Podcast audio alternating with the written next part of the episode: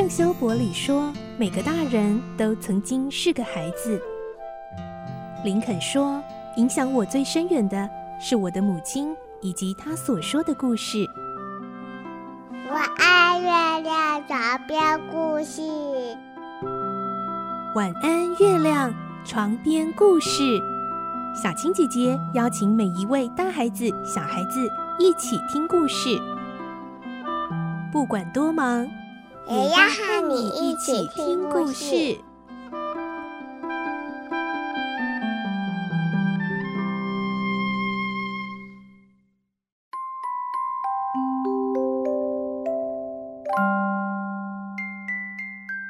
晚安，欢迎你和我们一起听故事。我是小青姐姐。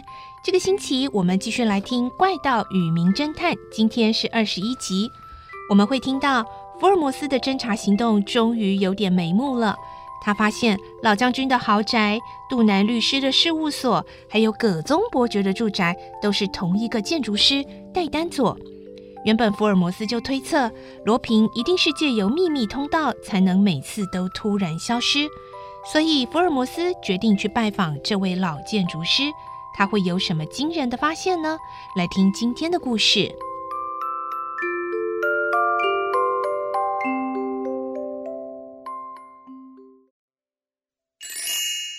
怪盗与名侦探》二十一集：老建筑师丹一丹佐。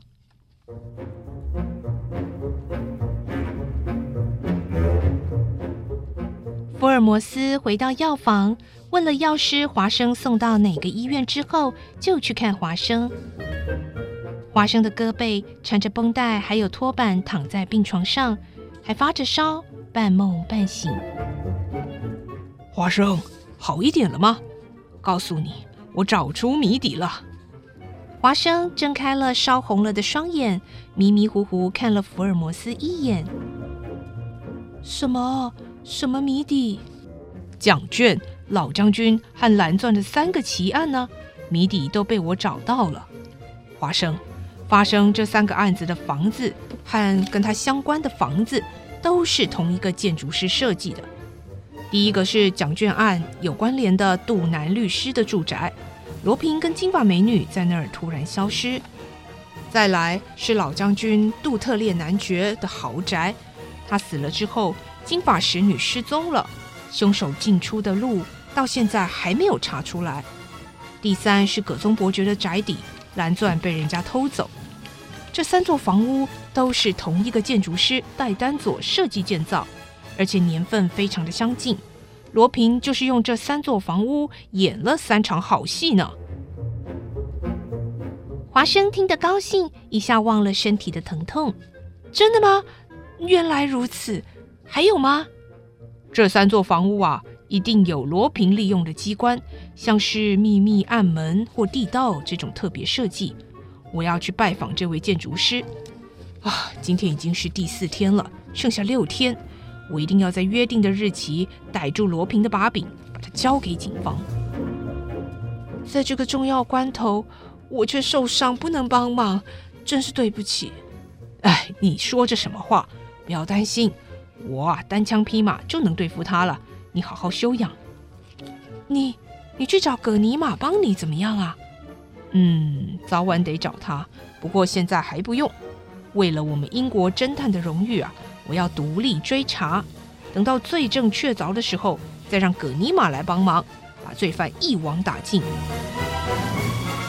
但是你不要再上罗平的当了。不会的，老是中计，脸要往哪摆啊？哼哼，还是不要粗心大意啊。我知道，哎，真是步步陷阱啊！丢下沙袋，用马撞人，借酒行凶。罗平真的是想尽各种方法来阻挠我们。结果你现在成了牺牲者，不过只是伤了一只手臂，算是不幸中的大幸。华生，我不能常来探病，不然罗平知道又会设下新的陷阱。你自己也留心一点，别让可疑的人进来。我先走了，保重。福尔摩斯轻轻拍了好友的肩膀，就离开了。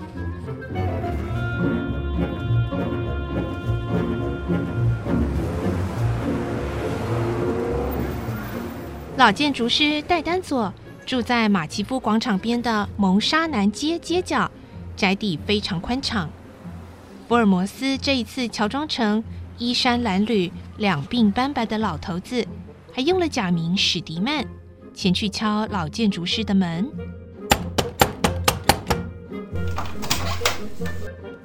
您好，我是史迪曼，想拜访戴丹佐建筑师。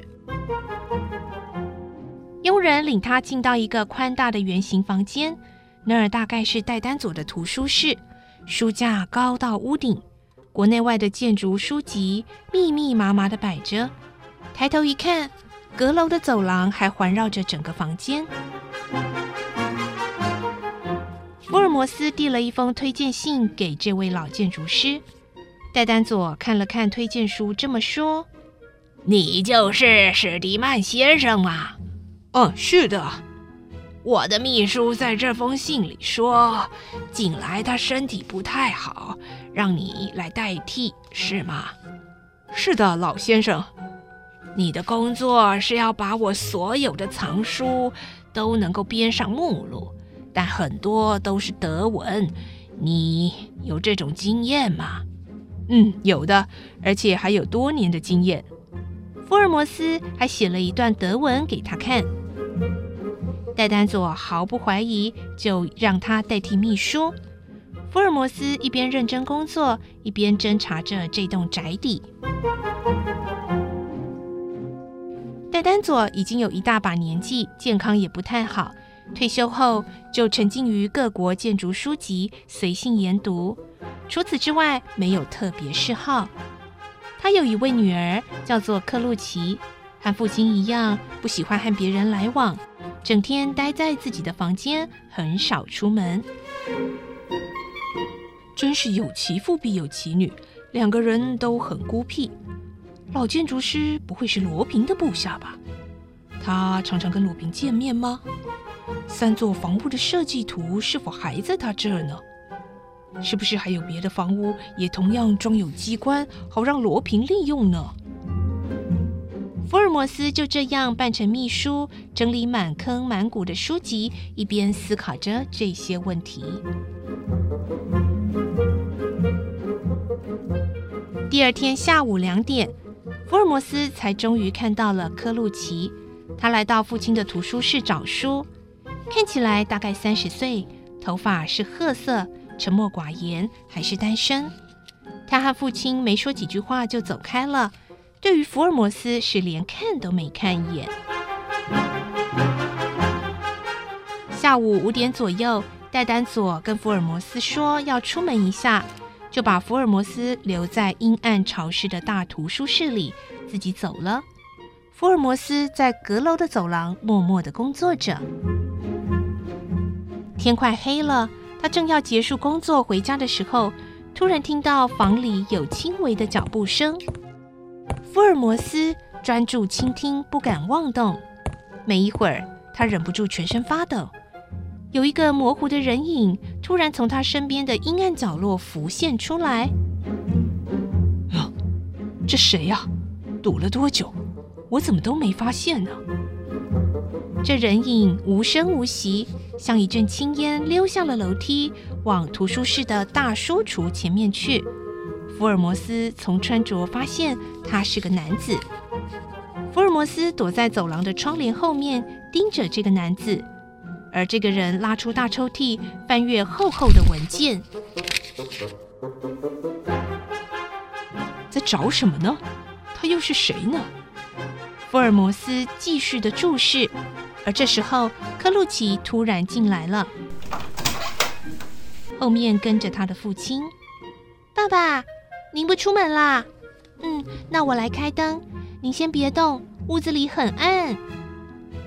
因为这时候屋子里一片黑暗，所以克鲁奇并没有看到那个男子。而这个男子轻轻地把抽屉推回去，拉开窗帘，躲在后面。